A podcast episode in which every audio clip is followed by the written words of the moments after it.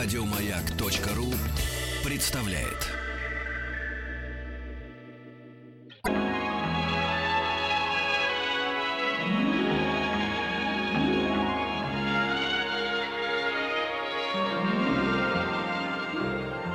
Уральские самоцветы.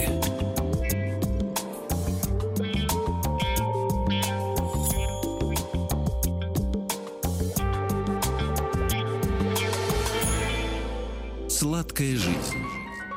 Нет, не слипнется. Не слипнется от советского лакомства, от полезной еды, от печенья солдат. Так называли и называют овсяное печенье.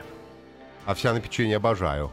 Кто не любит взять печенюху и макнуть ее в молоко? Я не люблю. Не любишь? Я молоко не пью. А, ну в чай. Зачем макать? Оно становится мягким, и из него классно высасывать то, во что ты его макнул. А мне нравится, что оно хрустит. Хрустит. Овсяное печенье бывает с шоколадом, бывает с другими добавками. Это вообще любимый продукт и продукт, который был в изобилии на советских прилавках, в отличие от многих других кондитерских изделий. А корни его мы найдем в 19 веке в Шотландии. Оказывается, там не пшеница была популярна, а овес. Поэтому и овсяное печенье э, приобрело такую популярность. Потому что кроме овса еще нужна вода. Все. И раскаленные камни. Соответственно, чтобы сделать настоящее овсяное То печенье. есть мы с детства ели шотландское печенье, а думали, что оно наше, да? Да-да-да, мы все немножечко шотландцы. И можно добавить немного сметаны, но соли и сахара ни в коем случае мы не кладем в овсяное печенье. Почему? Сметану, ну, вот так получилось, что соль, сахар не клали шотландцы в 19 веке в молотый овес и воду. Достаточно было на раскаленные камни положить эти лепешечки из овса и воды. А во времена Первой мировой войны овсяное печенье было дополнительным питанием для солдат.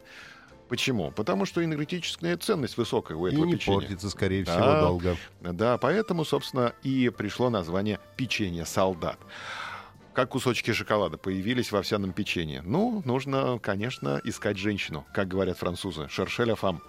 Но женщина не во Франции, а в Америке. Зовут ее Рут Уэйкфилд.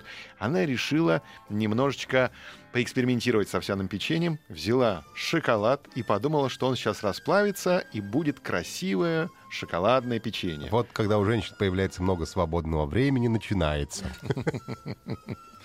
Итак, она взяла шоколад и добавила в тесто мелко порезанные кусочки плиты, э, плитки черного шоколада и поставила в духовку, чтобы он там расплавился.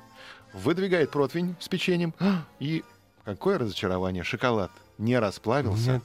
а Так и остался кусочками. В итоге, из-за ее неудачного эксперимента, мы с вами получили рецепт настоящего овсяного печенья с шоколадом.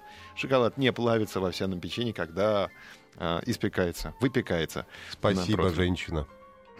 Да, и э, нужно а- обязательно отметить пользу употребления овсяного печенья. Я же сказал, полезная еда. Полезная. Да, в овсяной муке содержится клетчатка, витамины В и Е, а также микроэлементы железо, сера, калий, магний, кальций и цинк.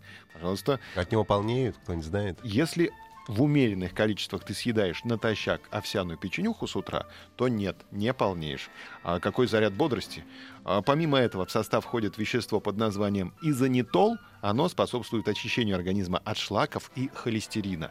То есть и кишочки у тебя заработают, и бляшечки уйдут сразу же, холестериновые. Бляшечки. Бляшечки холестериновые сразу же у тебя рассосутся Да, И все. сахар понизится, потому что там сахара нет. Сахара нет. Вообще никакого ни сахара, ни соли. Итак, богатый состав э, этого м, печенья в короткие сроки нормализует пищеварение, если ты будешь употреблять регулярно, натощак в небольших количествах. Да ну, только в сметанку не макай. ну, ну, немножко сметанки можно в тесто, чтобы оно было помягче. И удивительное свойство. Борется с раздражительностью, тревожностью и апатией. И это все из-за того, что овес обладает особым успокоительным действием. Пойду съем овса. Еще больше подкастов на радиомаяк.ру.